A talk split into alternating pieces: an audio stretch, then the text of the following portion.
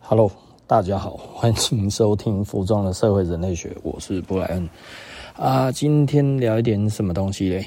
嗯，今天呵 呵我们最近比较忙哦，所以其实老实说，就是有一点累。然后我最近其实呃，又去该怎么讲？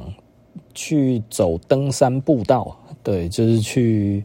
那算不上爬山啦，就是就是走走一走这个这个阶梯嘛，吼。那 它其实运动量还蛮大的，吼。那我本来其实对这个是没什么兴趣，那只不过我的朋友跟我讲，就 他跟我说，吼，这个东西超好的，就是它呃还还运动量还蛮大的。而且其实就是你如果跟个人一起去的话，就是聊聊天聊聊天，然后哎、就就结束了。然后呃，所以我就这样子之后，然后我就跟我老婆，然后我们已经连续两个礼拜都有去了哈。那所以连续两个礼拜之后，哎、该不会我就这么久都没有录音吧？其实走完之后，其实是小累了哈，小累，然后再加上又在上课哈，上这个影视课，所以嗯，最近再加上哦，还蛮超烦的，很多事情啊，哦，事情很多，真的多到我觉得。有一点头痛吼，那所以最近就真的比较少呃有心情录音吼，然后嗯，所以今天要聊点什么呢？其实呃今今天呢，我就我看那个短视频哈，就是这个短影片哈，然后我又看到这个张婷老师就在讲了哈，他就说哈呃二零二四年千万不要碰的几个行业吼，碰的话。就死吧！他说哦：“你只要再继续做这个的话，哦，你就死定了。其中一个是服装业。”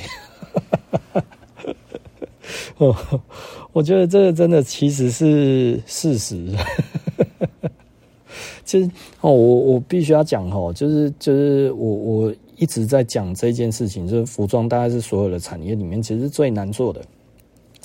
那为什么呢？因为服装产业有几个特色哈。服装产业的特色是什么？服装产业是高度的这个劳力密集度最高的哈，所有的工业里面劳力密集度最高的，需要劳工最多数量的，其实就是服装。那服装以前其实是很难做，那为什么很难做？因为服装它其实哈，它要有很强的立体概念的人才能做衣服，所以裁缝以前其实不容易被取代。哦，裁缝它其实是一个非常专业的专业。那但是自从呢，这一个专业呢，它被拆分成很多个步骤啊，有专门做这个这个袖子，有专门上袖，有专门车口袋，有专门车什么车什么车什么这些，然后前前后后这样子。所有的东西，每一个人只要分门别类车一样东西这样子，那其实就变简单了，对不对？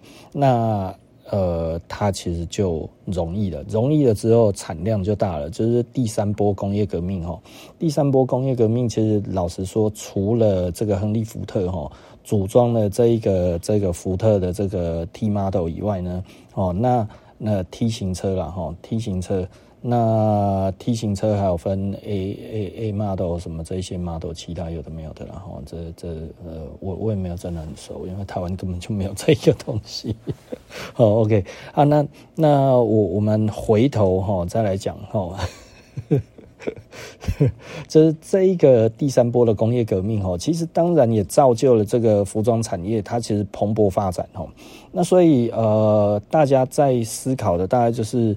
一九一零年代到一九二零年代第三波工业革命之后呢，也就是说生产线的这一个概念哦，也就是说流水线的概念，不是生产线，流水线的概念哈，就是啊，每一个人只做一部分，一部分，一部分这样起来之后，OK，然后这个福特的汽车做的很多。那服装其实也是一样哈，所以服装大概从二零年代到三零年代之后就开始变无聊。为什么？因为它其实没有办法做得很漂亮。你要知道哈，我们现在哈通常都在做那一种老式的版型，老式的版型其实很难做，对不对哈？那呃为什么？因为它很繁复。那它很繁复，其实就是很不好做。比方说我们的五零八，或者我们的这一些呃，这个五二零，或者是呃呃还有什么哦，多了。这些衣服其实都不好做哈。那不好做，就是因为它有很多的小细节，它有很多的小巧思。那这个在呃流水线里面，其实很多都会把它省略掉。那所以呢？呃，多一点的曲线或者多一点的直线，当然是直线越多越好，因为你直线其实比较好车。你可能第一天来的工人上线之后十分钟，你就可以让他开始车，对不对？哦，所以他不需要太多的训练，就你让他车直的，一直车直的就好了哈。那所以这个东西，其实在那之后，衣服就变得越来越丑，越来越无聊，然后但是呢，却越来越大量。对不对哈？那所以呢，越来越大量，到目前为止，呃，服装产业依然是一个国家要脱贫的第一个选择。也就是说呢，一个国家如果它还在贫穷线之下，它希望可以摆脱贫穷人口，其实最快的方式就是服装产业。那所以服装产业的话，在落后国家的话是非常兴盛的，因为它其实。一个工厂不用投资多少，却可以养活数千人，你知道吗？吼，一个工厂，然后几千个人在车，然后它的产能很大，然后衣服很便宜，然后一直这样子出来，然后很多衣服这样子出来的时候，我们有时候在思考，哈，就比方说，你如果用一个 LV 的衣服，对不对？它如果是有花样的，你把它上 Google 去做这个搜寻，图片搜寻。出来之后会出来什么东西？会出来很多很便宜的衣服，看起来在图片上几乎是大概七八成吧。那你想想看，以这样子来看的话，衣服有什么珍稀性？衣服没有珍稀性的，你知道吗？也就是说，你如果现在衣服还不是社交要用到，其实只是社群要用到。也就是说，你的社会性的这一个活动，其实主要是在网络上的话，你哪需要买贵的衣服？你不需要啦，你就买便宜的，然后照这样子穿就可以了，对不对？因为你不需要出去跟人家见面嘛。对不对？你不需要真的去跟人家有实质的这一个的接触的时候，你何必要穿好衣服？所以好衣服目前来看的话，其实是需求量是越来越少。然后呢，便宜的衣服，因为全球还需要脱贫的人口还有数十亿，对不对？哈，所以有这么大的这一个人力缺口在那一边需要养的情况之下，在未来，我敢说几十年之内的话，衣服都不是一个好生意。这 这个其实就跟前几年哈，我跟那个 SOC 的老板在聊天哈，应该说我们几乎跟所有的做衣服的老板聊过天哦，都说如果不是因为兴趣的话，脑子烧了才来做衣服。衣服真的其实是最难做的哈，所以我我必须要说了哈，我必须要说，做衣服如果没有热忱，真的是做不下去。但是衣服能不能赚到钱？其实老实说，前几年是可以的啦，齁，所以现在的话越来越不行，是因为真的是越来越不行。你还你还想哦，有有一些人都会觉得哦，哎，这个其实靠兴趣是可以赚钱的。其实老实说了，靠兴趣赚不到钱，醒醒吧哈。靠兴趣可以让你过一份活，但是赚不到钱。赚钱需要时机。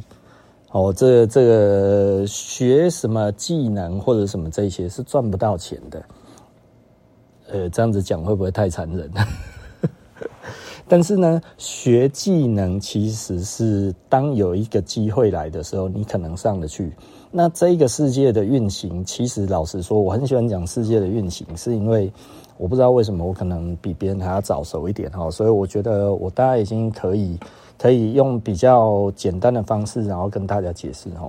通常一个新技术发生的时候，就会产生破坏性的这个这个竞争。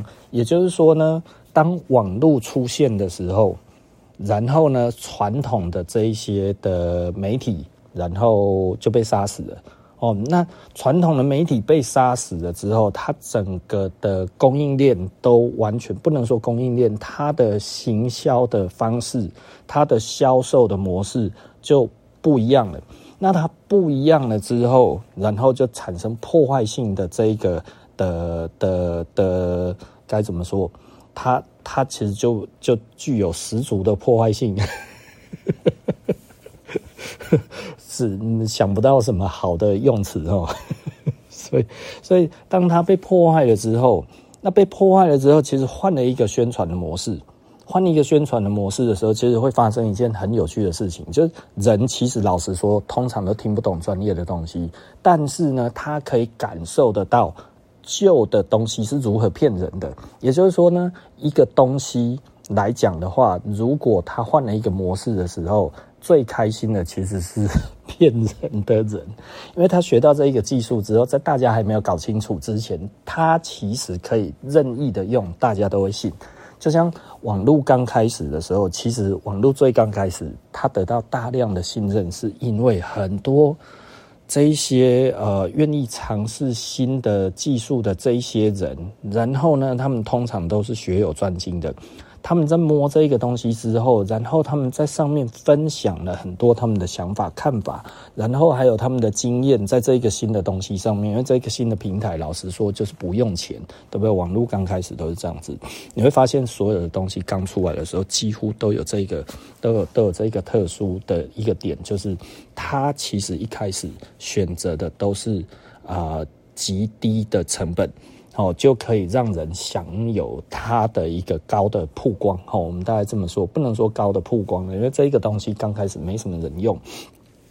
那没什么人用的时候，你用的时候，诶，他乐意让大家都看得到。第一个用的资源也少，第二个他其实简单的说，他要这个东西被用的越广泛，他其实大家才会产生依赖性嘛，所以这才有机会成功哦。那所以网络在刚开始的时候，只有只有那个 homepage 的时候哈，就是就是你一定要在电脑前面才可以看的时候，他那个时候其实没有那么方便，但是上面所有的东西。你会看到人家出来分享的这些人都是学有专精，你不会看到有一些人可以上来胡说八道，你知道吗？就是不可能有所谓的网友说，因为在上面讲话的人几乎都是老师级的人。诶，你知道吗？我们以前吼那个时候刚有网络的时候，你能够在上面发表一些谈话吼，其实是要有分量的人，你知道吗？不是现在随便一个什么网友说就可以吼。这真的是 媒体的堕落，就是变这样子了哈。那所以当时其实受到很多人的信赖哈，也就是说，你上面大家在讲的都是真的。然后渐渐的呢，诶，有一些人就觉得大家都这么信任哈，所以我也上来胡诌一下，诶，也有一大堆人信。为什么？因为长久以来，大概九五、九六、九七、九八、九九、零零、零一、零二年左右，差不多是。六七年、七八年的时间，在网络上面流传的东西都是真的，而且很多都是超级专业的东西哦。那所以你那个时候，你就会觉得，哎，这大家都值得信任。但是呢，开始有一些人就是试着自己在胡说八道的时候，但是大家却觉得他很值得相信。对不对？在这一个时代的时候，然后这样子出来，他享受了到了第一个红利，也就是说呢，大家相信他，然后他直接让他就变成一门生意。但是呢，他是胡说八道，那他赚不赚得到的钱？他赚得到，他赚翻了，你懂吗？吼，所以在那个时候，其实刚开始，哎，那个时候第一波的确是有赚到，而我是那一波上来的啊。你就说啊，我所以我胡说八道。并没有吼，我们是少数的清流，所以活到现在，你知道吗？吼，那你就说，哎、欸，这一些人是赚得到钱的，对，没错，这个其实才是赚钱的机会。赚钱其实是看机会的，赚钱不是靠技能的，好吗？吼，那所以呢，你在那个时候你抓到了这一个机会，你就上去了。然后上去了之后，那个时候都还是 homepage 的时代，慢慢的、慢慢的，大家发现，哎、欸，开始有人在胡说八道了。然后这个时候出现了什么个人化的这个东西，就叫家族啊，这一种所有的这一种的东西，就是，哎、每一个人其实都可以说点话，说点话。说点话，讨论区啊，什么这些越来越多，越来越多，越来越广泛哈。那接下来的话，就出现了部落格。诶，部落格它就需要，就是说你在写这些东西的时候，包含那个时候刚好也随着这个呃数位相机慢慢的兴起哈。那所以那个时候拍照变得很容易，上传也很容易，只不过都还是要在手机上面啊，不还要还要在电脑上面，没有办法用手机的时代哈。然后你那个时候这样子写写写写。哎，其实它是很有用的哈。那所以在那个时候，其实什么人家里一定有桌机，一定在用，其实是当时的学生哦。那当时的手机几乎是没有办法上网的，因为那个时候大概二 G、三 G 而已哈。那所以简单的来讲，三 G 可以上网的，但是呢，呃，没有 iPhone 之前的话，其实真的老实说，大家没有那一个。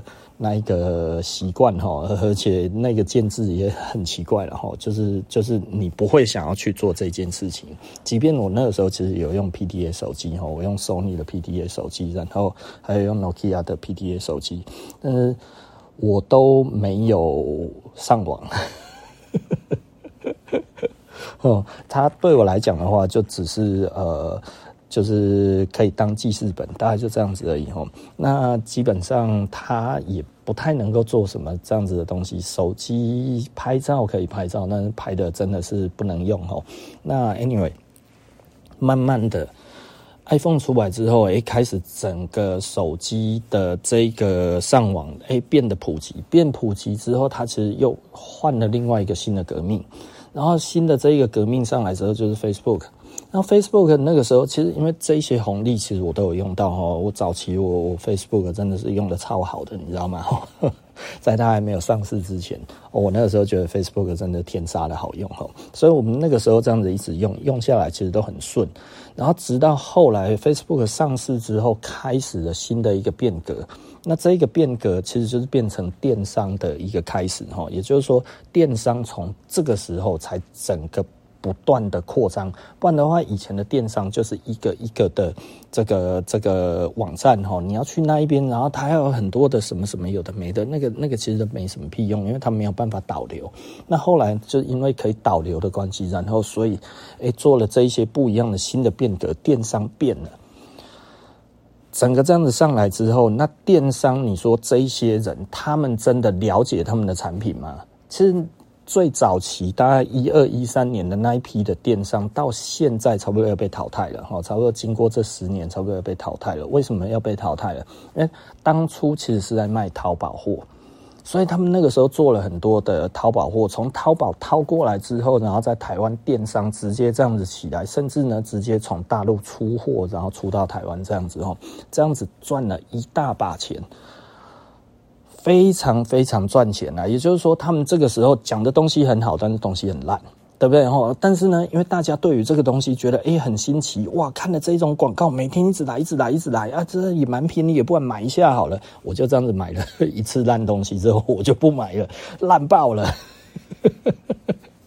我想说，哎、看起来也不错，你知道吗？我已经忘记是什么东西，我只记得那一天我拿到东西之后，然后一拆开，什么鬼东西，完全跟他讲的完全八竿子打不着的东西，然后我就直接丢掉了，我都忘记是什么，我只记得有一个东西，那么八竿子都打不着，我自己把它丢了。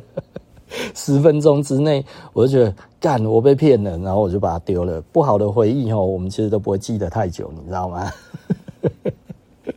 然后我也懒得退货了，因为那个应该也退不了货了哈。我在猜，那所以我那个时候其实就很生气啊！我还要买另外一个东西，是那个男生用的那个塑身衣，你知道吗？哦，他说哈，那个小腹可以塑得多好多好这样子。我那个时候哈，呃，我现在的肚子比以前更大啊，那个时候就刚好开始有肚子，我就觉得很不舒服。我应该是帅气的模样，怎么可以变成这样呢？所以看了那个觉得不错哦。然后一件不知道多少钱，我我忘了，我好像买的差不多三千块，买了买了一小箱，你知道吗？哈，那呃回来之后有够难穿的，而且那个料子哦，他妈的有够烂。然后呢，我穿起来之后肚子一样凸出来啊。然后我就这样子穿了两三天吧，我发现根本没有屁用啊，看起来也是一样啊。我还不如去买束缚，直接这样子把它束起来，你知道吗？哦，那当下就觉得，看妈烂烂货，然后穿的又不舒服，然后就一直丢着了，然后现在就一直丢着。我我大概有两次的经验哦，我现在还没有想起来，另外一次是什么？啊，我好像想起来。他那个其实是说哈，手机的那个镜头哈，哇，它可以拍到多微距、多漂亮、多怎样，你知道吗？哇，那个看起来就是说，哇，那个可以多好这样子。然后我就想说，真的吗？哇，可以拍到这么细哦。拿回来不行，连装都装不上去，我气死了。然后后来哈，哎，他那个还要夹具啊，还要怎么样？什么还要怎么弄？怎么弄那样子？我他妈看了我都觉得一肚子火，你知道？然后有一个东西，然后我记得一转就断了，一转就断了啦，直接丢掉，哇，太气人了。所以，所以哈，赚钱其实是机会。对不对？哈，很多人哦，我要学一技一技之长，要要要抓住赚钱的机会。一技之长没有办法赚钱哦。真正能够赚钱的，其实老实说是机会财。也就是说呢，呃，这个世界其实是一直在转的。那为什么一直在转？怎么样转？也就是说呢，刚开始的时候，如果换了一个新的模式，多数的人还不熟悉的时候，他先前所累积的这些专业人士的信任感，会给这一个。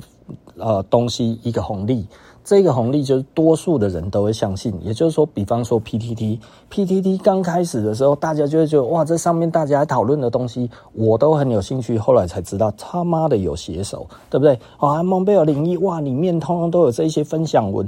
我刚开始看的时候，我也觉得，诶，这一些开箱文其实真的写得不错，因为真的都是，其实就是买来真心分享的人。结果后来他妈的分享的全部通通都是收钱的，他妈的垃圾啊，对不对？吼，你就不信了嘛？渐渐的你就知道，看他们都是收钱的嘛，对不对？就像刚开始的部落格一样，哇，每一个都写分享文，写的让你觉得哇，真的就是应该是这样子。就最后是什么？收钱的。对不对吼？所以布洛格也不行了，然后蒙贝尔零一也不行了，PTT 也不行了，什么东西都不行了。现在很多东西我们看了之后就会变成什么？OK，你写啊，然后我如果真的觉得 OK 的话，不然我再去试试看。现在就变这样子了。现在大家对网络的广告其实是非常不信任的时代，但是呢，因为他也是把所有的传统的媒体也给杀了，所以这个时候怎么办呢？就是那我就自己挑吧。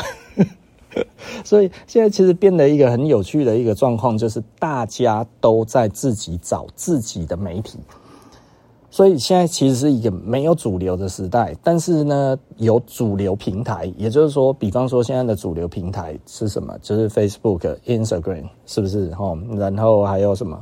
呃，TikTok，是不是？这一些其实主流平台，这一些主流平台上面。载负着的所有的东西是不保证好东西，但是呢，因为大家都在看，这有一点像是以前的电视广告，对不对？哈，也就是说呢。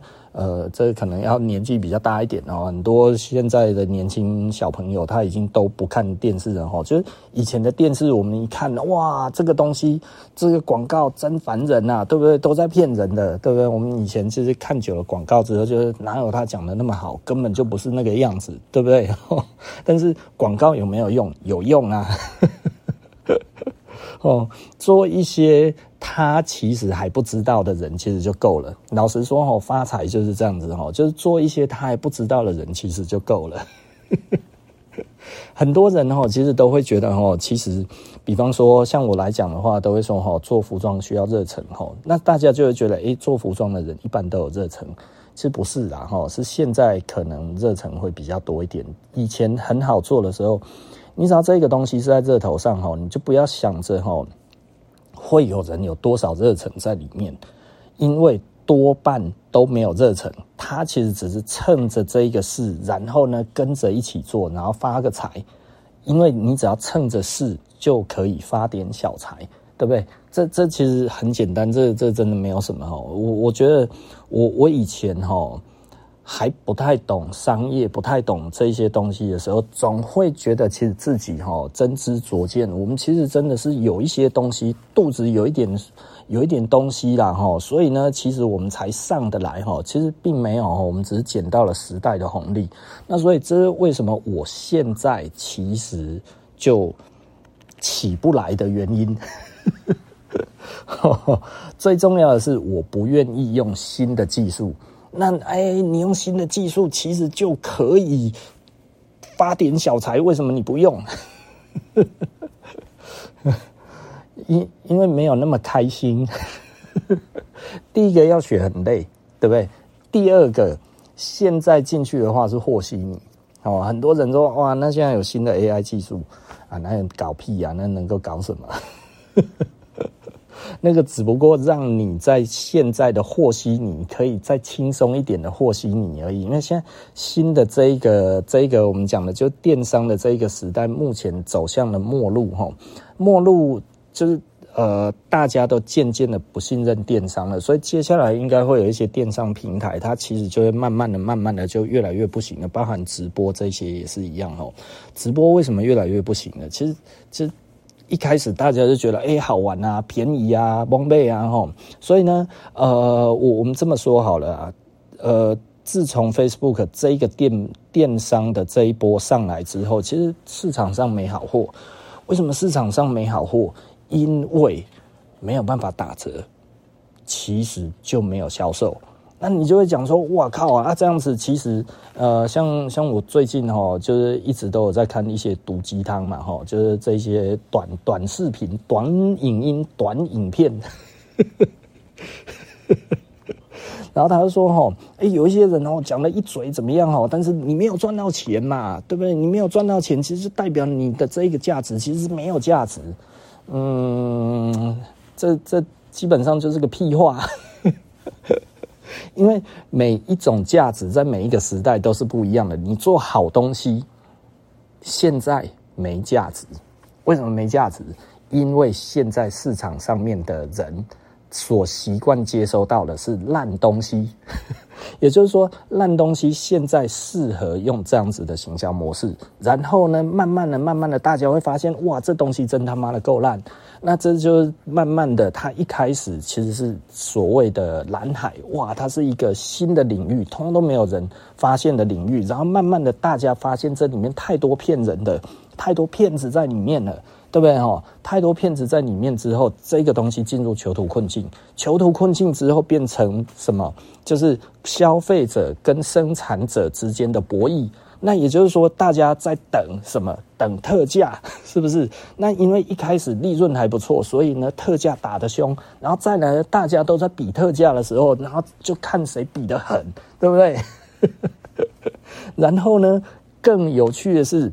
因为以前哈都有所谓的这个折价券，也就是说呢，当如果你把这个东西放到购物车里面不结账，诶，你会发现两三天后就会收到这一个说，诶，现在有一个限时 coupon 给你吼，你马上来买的话，马上再打三折，那再折掉三个折数哈，哇，从一百变五十，然后直接这样子再变三十五啊，是不是？哇，赚爆了！所以诶，很多人就这样子用。就哎、我故意放在购物车不结账，对不对？他就会给我这个东西。这个东西其实过了两三年之后才被消费者发现。所以你想想看，一个东西如果可以让你有效的赚两三年，你看这个东西你能不能发财？当然可以啊，对不对？吼，所以。纳许均衡的时间其实有一点长，也就是说，在囚徒困境的这一个无这一个赛局里面，其实几次的囚徒困境之后，比方说我哦，我现在打五折，我赶快结账啊，对不对？哎耶，买五折耶，对不对？然后结果上次哎，我这个五折又五折，太好了，太爽了，然后再买一次的时候，哎。哎呀，突然妈妈叫我，呃，这个或者是信用卡账单，你看，哎呀，这个还没有到期，可是这东西啊放着啊，哎呀，就这样子就放在购物车里面，就过两天之后，哎，更便宜。哦，你才会发现哦，原来还有这一个方式哦，哇！第一次发现的时候，觉得哇，天哪，太刚好了吧，太幸运了吧！就后来发现，哎，其实每次都有。原来以前的幸运都是假的。这个时候就是纳许均衡出现了，然后我每次就把它丢在里面，然后让他等，看他要给我多少，不给到够低，我还不愿意买呢。那电商跟电商之间彼此在竞争的时候，最后什么？就就是大家其实都两败俱伤，对不对？哈，也就是说呢，最后囚徒困境是谁的囚徒困境？是电商之间的囚徒困境。他们在博弈，是跟电商之间博弈。消费者这个时候跳出来在旁边看了，对不对？哈哈，看你们两个谁打的狗咬狗，看谁死的比较厉害，我就去买谁，对不对？啊。从一开始本来是消费者跟那个跟电商的博弈，然后后来变成了诶、呃电商跟电商之间的博弈，这个其实就是削价竞争最终产生的东西，就是纳许均衡。现在其实大概就是这样子，然后那所以呃就以这样子来看的话，那那接下来要怎么发展？呃，我只能说鬼知道。因为大家在想的 AI 什么什么这些，其实老实说啦，消费者大家都有一个体会：AI 出来之后，我要更聪明一点。因为呢，这些电商更会骗人了。但是因为他们的主要的方法是一样的，所以基本上没有那么好骗了哈。也就是说，大家会更审慎的去审视这一个东西的时候，就是 AI 的技术。一讲出来，大家突然发现，哇，这些骗人的伎俩会更强悍的时候，就大家更不买东西了，对不对？我不知道大家有没有类似这种感觉哈，就是你现在会不会去想说，这个东西是不是 AI？是不是这个这个说不定是个男生变成正妹还很嗲，其实根本就是个男的，对不对哈？你渐渐的不想要当一个冤大头，所以这个 AI 讲的好像这个技术越怎么样越怎么样的时候，其实它只是一直在告诉大家，就是说这个骗局会越来越成熟。所以这个时候会怎么样？转向实体吗？我觉得有一点点这个迹象哦，我觉得有一点点这个迹迹象，也就是说实体店其实可能会更好一点。慢慢的、慢慢的，因为我渐渐的有这一个感受，大概就是。呃，消费者其实会希望他真的摸到东西的，不然现在有 AI 上去的话，多会骗人啊！我不如去看真人，对不对？所以我觉得最终最终还是会回到实体店吧。我我不是我不是很确定，因为其实我们现在实体店也不好做，但是呢，实体店。都没有掉，但是网络掉一大堆。在 AI 讲的越厉害的时候，结果实体店其实是撑住的，但是呃，网店是不断的在掉哈。那很多人说可能是不景气啊，或者怎样之类，可是这也很奇怪哈。就是呃，明明已经解封了，疫情已经解封了之后，结果网店竟然是崩掉了。很多人的解释就是说哈啊，那是因为大家其实现在都出去玩了哈，因为解封了就没有像以前都在电脑前面。这样子买东西哈，我觉得也说得过，也说得过去哈。但是呢，呃，实体店的业绩并没有掉，甚至我们今年来讲的话，实体店是小有成长哈，小小成长一点点。那当然跟去年比，随便比都比得过了，因为去年的基期比较低嘛哈。那跟前年比的话，嗯，可能勉勉强强可以比得上前年呐。那跟大前年的话，还是有一段小距离哈。那无论如何，无论如何，我觉得大家其实可以仔细的思考一下这一个问题点。其实老实说，呃，并并不是我们想的那个样子。就是说，哇，这个 AI 其实可能可以让这个电商更容易骗到人哦。我觉得更好相刚好相反哦，相反的就是说，其实 AI 可能反而会被唾弃。如果很多人会觉得哇，AI 其实是一个很大的机会，其实我觉得 AI 在模拟上面其实是一个很好的机会，但是在商业上可能并不是哈。商业上，它如果是模拟一个模型哦，比方说他在做一个东西，我觉得这个其实可以的。但是 AI 如果要变成实用在呃顾客身上的话，我觉得难度颇高，因为已经有戒心的顾客，当你在网络上面，你的直播，你的很多的东西都可能会被认为其实是有 AI 成分的时候，你你觉得谁要信你？鬼信你呀，对不对？你会觉得说，哦，这个有 AI，我应该要好好相信，或者是这个应该是 AI，我应该要好好检视，对不对？仔细的思考一下哈，就是就是我我为什么对这个 AI，老实说，我有一些东西，前一阵子其实 AI 刚上来的时候，我有训练那个 ChatGPT 那个里面哈 GPT 然后有那个什么东西。呃，去训练一只机器人，然后去训练它能够回答我店里面的问题。那如果这个东西训练了起来的话，诶，其实呃，它就可以让我用嘛。也就是说，我其实把它所有的问题 Q&A 让它都可以用得很好的时候，店员只要新店员来，他其实只需要复制这个 Q&A 进去，然后回答顾客就可以了。就他后来一直关，一直关，他都把东西都关掉了。那那我那我用个屁呀、啊！那么我本来对我来讲最好的方式，其实就是，哎，我的客服可以更轻松一点。那那那那今天这样子，这个东西变成我认为可能的商机，大概就是 OK。如果是员工。啊，不是员工啊！如果是这个 AI 提供服务的公司，它其实可以卖给我一只机器人，然后这个机器人其实可以让我这样子用，然后去训练我的这一个机器人，它的一个一个一个我的店里面的产品，包含所有的东西，这样子我一个一个这样子训练它，你知道吗？我诶、欸，我那时候训练三天三夜。花了很多的心思在训练一只机器人，好不容易让他觉得他回答的东西都可以回答到我所要的大概八成左右，这很了不起哎。然后员工要要训练到这样子，其实大概差不多要半年到一年，你知道吗？吼，那那一只让我训练三天之后，诶，他其实已经很很能够回答我所有的问题之后，ChatGPT 一改没了，这一只没了，fuck。我就觉得，显然他们并不希望有这种事情发生，因为这个变成他们可以卖的东西，而他们其实太快把这个东西弄掉了。如果他让我开始真的可以上线用的时候，然后最后跟我说要付费，我一定会付费，因为我训练太久了，对不对？他如果让我训练三个月呢，或者让我训练了一两年之后，这个时候他来跟我说，诶，他要付费的话。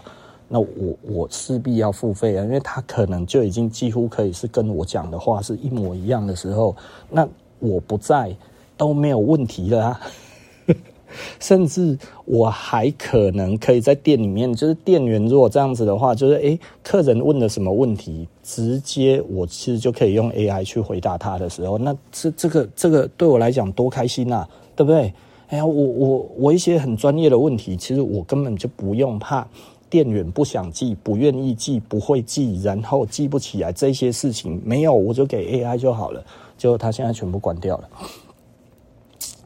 如果这在企业服务的话，其实老实说，的确是可以省很多的人力了哈。那所以我相信这个东西应该其实有在服务大企业的，但是呢，小企业可能老实说有没有这样子的 package 我不知道，因为后来他自从把那个没收了之后，我就其实有一点生气，我就不想再碰了。所以，也许有人有一些资讯，大家可以给我了哈。那像像这个东西，我其实是蛮乐意用的，因为对我来讲的话，我一直是很喜欢各种的新技术哈。但是呢，我不一定会用，是因为我觉得要要能够符合我的需求，并且它。可以长久的使用，这样子我是觉得是 OK 的。所以一开始我对 AI 的设定其实是在做客服这一方面哈。那我觉得当然本来就有很多的客服是这样子在做的，没有错。但是我我觉得如果是我自己训练出来的，他其实可以回答得很细。那这个时候不是很好吗？对不对？诶，你知道吗？我那个时候给他多少资讯呢？就是说，设施几年成立的，然后怎样怎样，什么什么，整个这样子起来，他还可以介绍历史，你知道吗？然后呢，每一个款式型号或者什么这样子，一直喂，一直喂，一直喂，一直喂呢。然后喂了三天呢，我觉得哇，好棒哦！这个他妈，我继续训练他一两个月之后，几乎就可以取代我了，你知道吗？然后结果 没了。哦，那个时候好气哦，那个时候很气哦，因为他一个 update 之后，这一只没呀。然后因为它有分一只一只一只嘛，哈，我不知道大家晓不晓得啊。一开始的时候就有这样子，然后不一样的不同只哈，它其实。呃，回答的东西，同样的问题是回答不一样的东西，你知道吗？后后来全没了，心情真差。哦，那回到我们今天所要讲的，然后就是说，那嗯呃，我我我觉得多数的人哈，其实嗯，钱会很好赚的原因，其实是来自于。机会财其实是懂得抓住机会的人，但是不是专业的人。不用专业就可以赚大钱啊，专业赚不到大钱哦。你越专业就有可能越赚不到钱的原因，是因为你会有所坚持。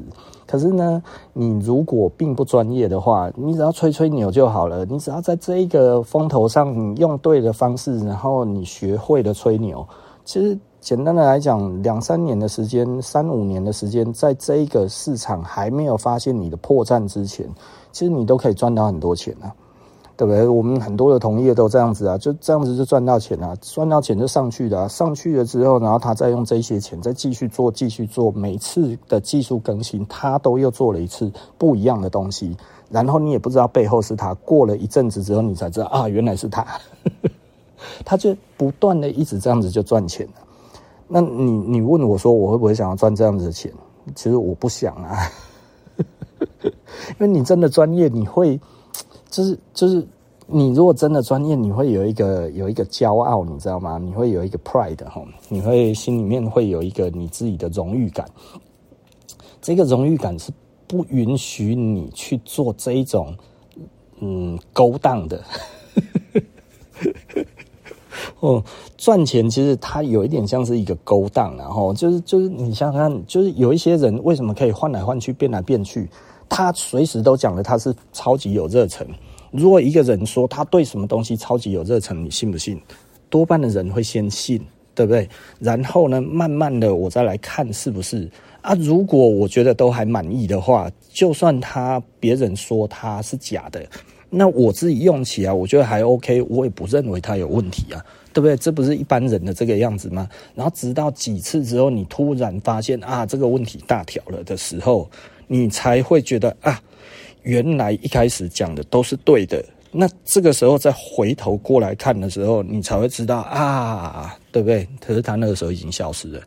那那这这这个这个 这一个呃，他为什么会消失？其实就是没钱赚了。对不对？没钱赚，他马上就散了啦，你知道吗？哦，像像我来讲的话，就是我们营业额已经掉了很多了，你知道吗？我最近哦，因为同业哦跟我聊天呢，有的时候我们聊到营业额哈，然后他就稍微跟我讲一下，然后我就查一下我自己以前的营业额，然后到现在哈，啊烂到我真的是不知道该要怎么想，然后以以前哈现在的这个样子，大概。你知道吗？我我现在的营业额大概差不多，嗯，只有两家店的营业额只有台北店以前的三分之二。台北店掉很多啦，台北店真的掉超多的哦。台北店掉的这个真的大概只剩下以前的多少？台中因为其实已经低迷很久了哦，所以台中其实大概在掉了多少？大概掉三成左右哈，掉三四成然后，那台北真的是掉很多。那所以我们现在全部来讲的话，其实大概就只有以前的不到一半。所以大家都知道哦，台中以前其实本来就真的没有那么好了哦，啊，台北是真的好很多哈。那但是现在这几年这样子下来之后，其实真的差太远了，真的差太远了然后，那但是这个。当然，我觉得这几年的练兵之后，其实我觉得，如果接下来还有景气可以再好起来的一天，那其实呃，我们应该可以很快就有斩获了，因为我们现在其实就是，我觉得我们还蛮蛮蛮不错的，就是其实我们都还蛮强的哈。就是至于这些商业概念里面的话，其实我们的商业概念都是不错的哈。那该怎么说？就是嗯，蛮好的啦哈。你知道我现在被衣服包围，你知道我突然看到一件衣服，我觉得诶。这件我是不是应该还有其他的？所以我在找，你知道吗？哎，哎，我我实在是不知道该要说什么哈。就是某方面呐，像像我是很喜欢衣服的人，就是我敢这么说。其实有的时候我也会怀疑，你知道吗？我我也会怀疑，我真的很喜欢衣服吗？可是即便我再怎么困苦，我还是一直在买衣服。我买衣服的量其实真的有一点大，真的有一点大，我是真的觉得快要受不了我自己了哈。但是我没有办法克制我自己哈。你想想看哈，呃，台湾基本上，你如果说诶有一些人喜欢做这一块东西，但是呢，他讲的自己很有热情，怎样怎样之类的，但是他却没有任何一件老品，这不是很奇怪吗？你懂意思吗？哇，他觉得他很懂历史或者什么这些，但是他拿不出任何一个老东西来，这不是很奇怪吗？你懂吧？哦，也就是说，我我以前是真的有赚到钱，我现在是赚不到钱，但是我在我赚到钱的时候，我把我几乎所有赚到的钱，通通都放在这些衣服上面，所以大家这几年之后，突然可以发现一点，就是说，诶，我怎么什么鬼东西都有？哦，就是国际上面在讨论的这种老衣服，或者是什么这些哇，第一就是第一等级的这一种特高级的东西，我通通都有。不是因为我其实是呃多么的。铺张去买这些东西，而是我真的对这个有热情。十年前根本没有人在谈这些东西的时候，我已经收了一狗票了，而且那个时候就已经超贵了。现在当然更贵了，哈，对不对？所以我几乎没有说我有什么，我有什么，我有什么。但是我现在拿出来的东西，几乎都是我十几年前收的东西，因为我们很有热情，一直到现在我还在收东西。所以前几天呢，其实有客人跟我讲，哈，他说什么？就是说，哈，哎。我们会喜欢设置的一个很重要的原因就是呢，其实无论老板在什么时候，他都可以拿出一些东西，是我们觉得，诶，这一种结合非常的好。诶，为什么会有这样子的东西？他会觉得哇，就只有你们这一边有，为什么？因为其实我什么都有，买，我喜欢，我就觉得哇靠，这布料好漂亮，就买。我 这个东西好怎样就买，对不对？老的买，新的买，什么鬼东西都买。我几乎所有赚到的钱，大部分、大部分、大部分，通通都放在上面。我说真的，我如果通通都没有放在上面过的话，然后我通通都去买房子啦，买什么这些齁。然后大家要知道我的个性，我的个性齁是是我不喜欢花天酒地，对不对哈？我不跑酒店去玩美眉沙小那些，我通通都没兴趣，你知道吗？有人说哇，去那个酒店一次可以玩多少钱哦？我就听，我就觉得他妈你有病啊！这 个这个，我宁愿在家里，我也不要去那边跟妹妹喝酒，然后在那边猜拳，然后干嘛怎样之类的。就算这样子可以求一下，这样子对我来讲有什么意义？没有意义啊，对不对？如果被我的小孩子知道了，他还瞧不起我，我干嘛？对不对？所以这个东西对我而言的话，我觉得。我只愿意把东西花在我自己真的觉得很有意义的东西上面，对不对？我当然你知道房地产会涨啊，我当然你知道什么东西会怎么样，什么那些这样子。我我我其实是还算是一直都有经济概念的人，虽然我这几年的经济的总体经济这一整块来说的话，哈，其实我是越来越。嗯，我不知道该要怎么讲，就是我我其实是可以跟专业的人士对谈嘛，吼，对不对？那那前几年不行，但是那个时候我总也知道该要怎么样投资，因为我很早就发现了，就是，呃，我我觉得现在不一定买房子一定会赚钱，哦，因为现在其实老实说，就是货币供给量太高了，哈，那所以这个东西水涨长，呃，水涨船高，哈。呃，风大的时候哈，猪都会飞上天，哈，对不对哈？那这个潮水退了才知道谁没穿裤子，对不对哈？那所以这个东西其实现在房子，嗯，现在现在真的是很危险呐哈。为什么很危险？我讲几个实例好了哈。就是我有一个朋友哈，那他本来的房子是六百万，对不对？买在乌日。然后呢，呃，他现在的实价登录在他们同一个社区里面已经到一千两百万了，涨了一倍，对不对？吼。那我就跟他讲，哎，其实你可以做什么事情？就比方说，你再去重估你的房子的价值之后，然后呢，再把这个六百万里面，你应该还可以再拿七成，所以六七四百万左右，你应该还可以再贷个四百万出来。真贷出来这四百万，其实你可以做什么什么样子的投资的配置之后呢？这些东西其实它可以 cover 掉你的这些的房贷的部分，然后你再把它弄回去，你的房子其实可以住得更便宜，哈。你借的钱越多，其实你住的越便宜。OK，大概就是这个概念哦。这是一个比较简单的一个一个呃小型的杠杆了。这这说不上什么理财哈，但是这是一种理财了哈。那我就这样子跟他讲，然后后来他去找银行，你知道？找了两三家都不行。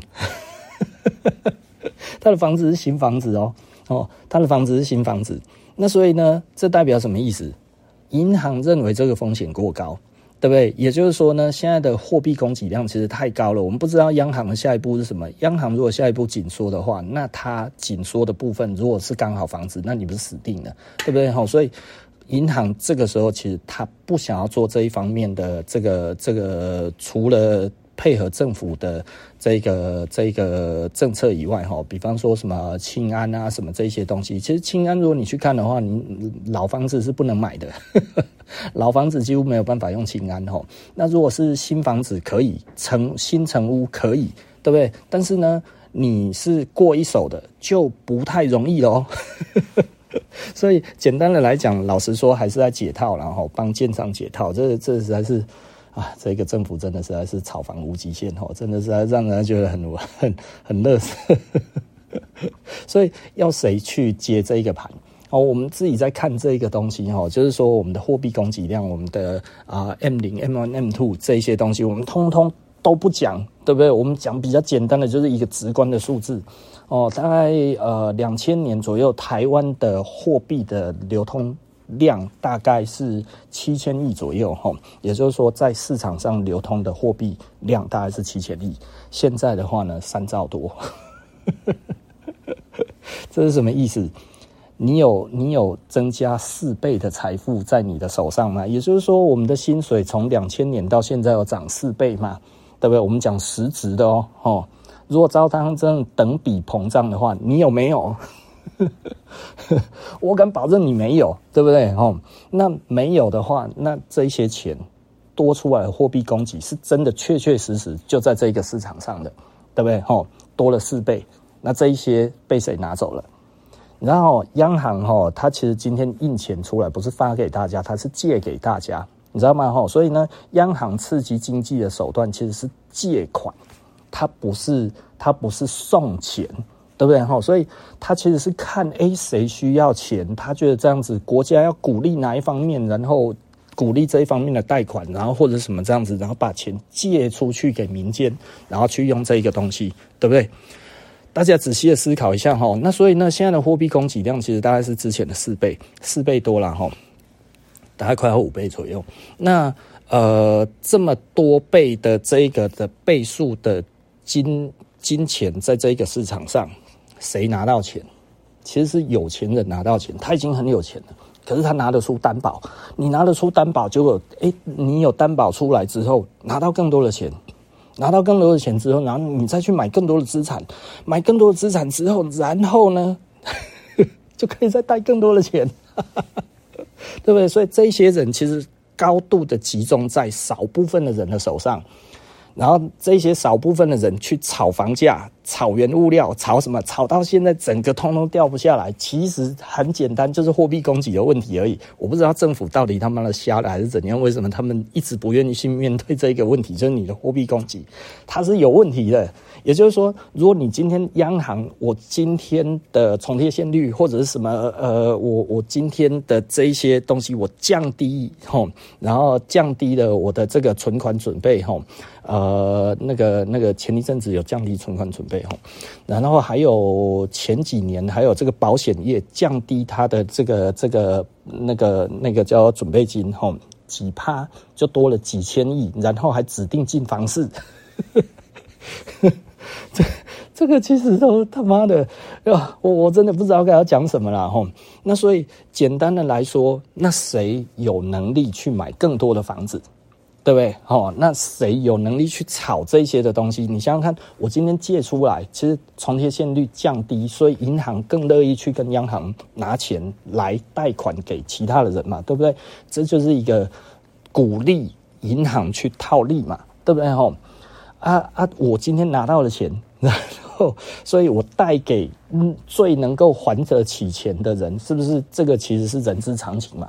那所以你不要钱没关系，我借给你，这利率很低啊。然后这个时候来，哎呀，我这么低的利率，我随便炒的东西都炒得上去的时候，他愿不愿意干？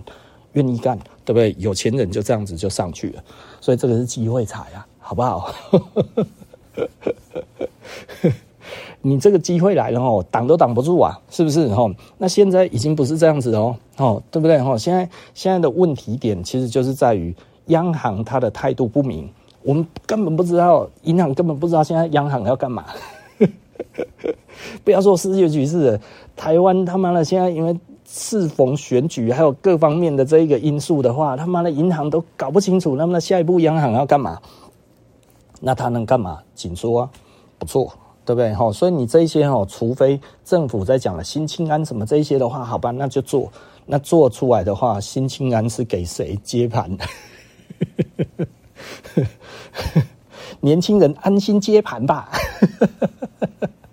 对不对？哈，如果你要买旧房子是不行的哦，你要买新房子哦。然后就这样子，然后整个这样子，那那所以你一结就是三四十年嘛，年轻人一结就是三四十年，就是你三四十年之后的劳动力全部都在这上面了。那这个涨价谁谁赚走了？那下次什么时候上来？就是看这个货币供给，下一次什么时候在水位再涨上来，然后所以现在其实很可怕的一点就是，其实钱你的房子现在目前是趋近于价值比较偏低的。为什么？因为其实银行不愿意冒险。除非你的房子本来地段就很好，除非它本来就真的很有价值，除非愿意接的人就是一大堆一狗票，不然的话其实就是没有价值，对不对？你地保也没价值啊，你有地保你去贷款贷看看了，我觉得贷不出钱来了。你可能拿地保去抵押之后，然后信用贷款可能嗯，maybe 可以，可能也没有多少，因为地保根本卖不掉啊，对不对？出租出租那个投报率低到一个。低到一个恐怖哦，然后你说那个东西是身份地位的象征，但是它其实真的只能象征身份地位了。你把它压进去这个银行里面，应该是挤不出个什么钱出来哈。所以这个东西对于对于人呃，对于有钱人而言，它不是一个好的资产。所以你看地保就盯在那一边了。这几年这个房子涨价也不关地保的事啊，哈。为什么？是那么这这这他他又不能活化。我的资金，我的钱进去了就钉死在那一边了，就不行了，你知道吗？就跟那个被定义成豪宅的的房子，基本上现在都死定了，就是不是死定了，就是它是卖不掉的，它只有面子而已，它其实其实什么都没有，就是银行它不认，对不对？吼，所以你要在哎这个要在在贷款干嘛都贷不出来。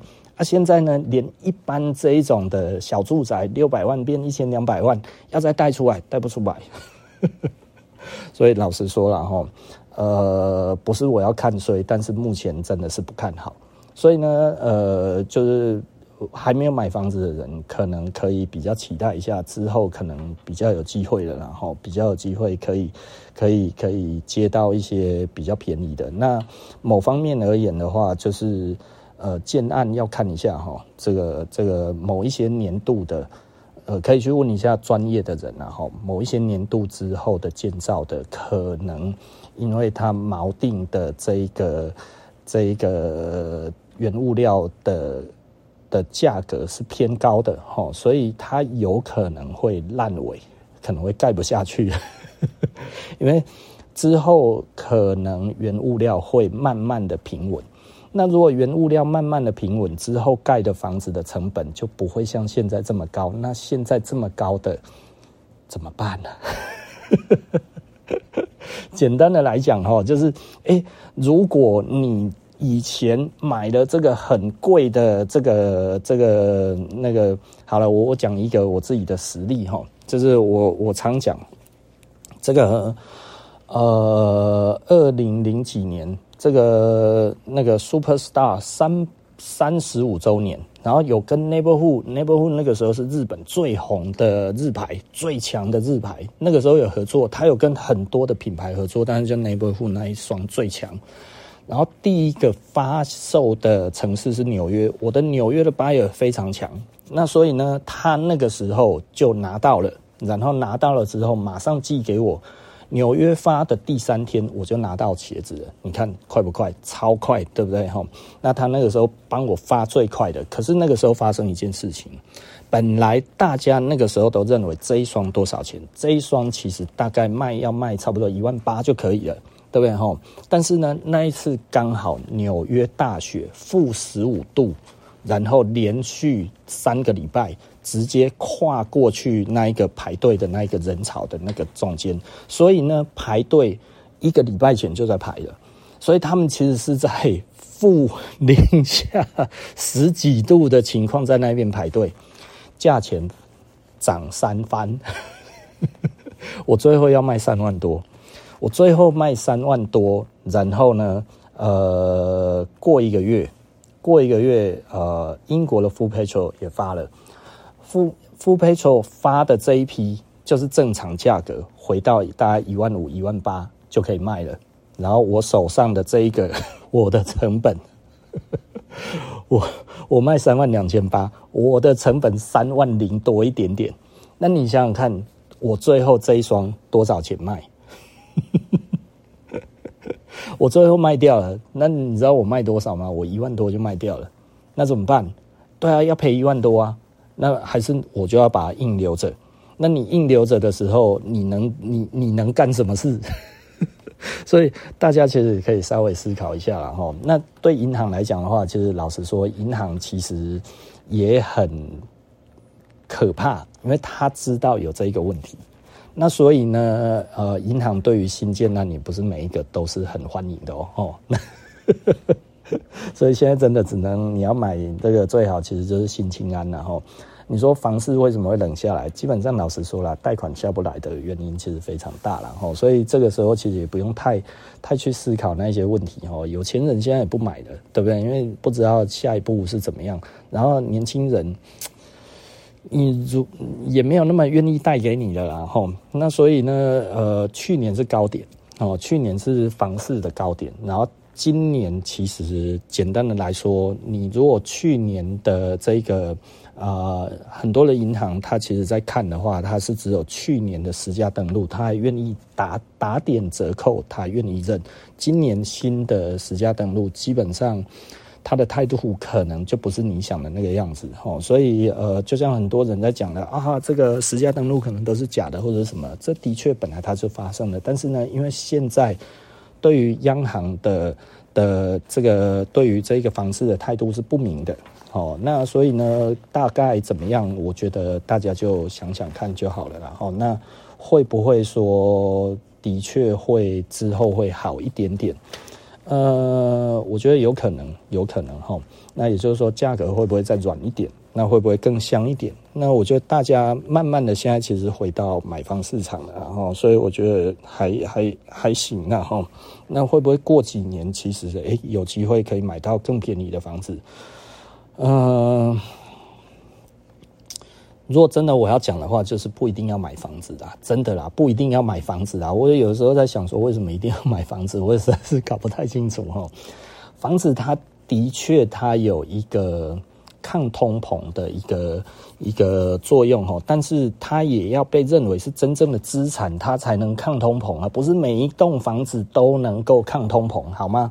所以你如果没有这个概念之前，然后你就要很浪漫的去跟人家买，我觉得你有可能买错了啊！这个东西又那么贵啊，你有可能买错，那你你可能真的就是要好好的去问一下，到底哪一些是真正的资产？资产的资产被。所谓的资产，其实这我讲过很多次，银行认的才叫资产呢，银行不认的就不叫资产。所以银行愿意贷款给你的，它偏向资产；银行不愿意贷给你的，它就不是资产，就这么简单，好不好？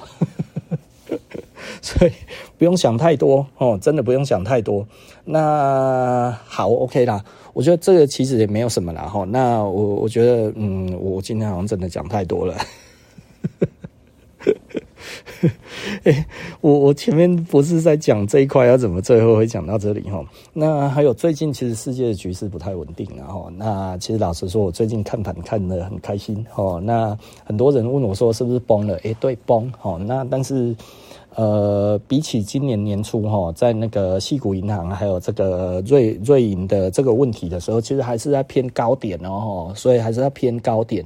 我的意思是什么？虽然它在跌。但是我们不能说现在其实就是要做空，你知道吗？观察一下哈，观察一下。那现在其实比较有趣的点啊，比较有趣的点就是美元跟黄金竟然走同向哈，也就是说美元在涨，黄金也在涨。诶，这个很有趣哦。我有我的解读，但是老实说，嗯，因为没有人像我这样子解读，我就不讲了，免得被骂。可是因为以往呃以往我我的解读都对，就是就是前前几年哦，那个时候美国纾困要印钞的时候，然后人家都说美元其实会大跌，对不对哈？因为啊都已经崩到一个程度了，然后这个时候还要印更多的钱，一定是更崩了哈。哎，我觉得这个市场其实就是期待的越深哦，失望的越深哦。我那个时候就说一定会大涨。我记得那时候美元指数八十八十八十尾巴的时候，然后我说会大涨，其他的人全部在笑我哈，没有人认为说长远一定是看空。对不对？哈，短期也看空，长期都看空。哇，还有人出报告，你知道吗？哈，就我跟他聊过天之后，然后他出一个内部报告给他们公司，就是说一定会跌。结果从他讲会跌之后，涨到现在。就是我觉得很很多人其实真的搞不清楚这个世界是怎么运行的，然后所以简单的来说。因为我我现在也不太想讲，是因为我每次讲这个哦，就比方说前几天上前几篇呢、啊，我有讲说这个世界是怎么运行的，诶，没有人，这收听率是最低的，可是这其实我我觉得没差，因为我自己知道就好了。那但但是我我总会觉得这一点很有趣哦，就是就是因为我我一直都讲得蛮准的。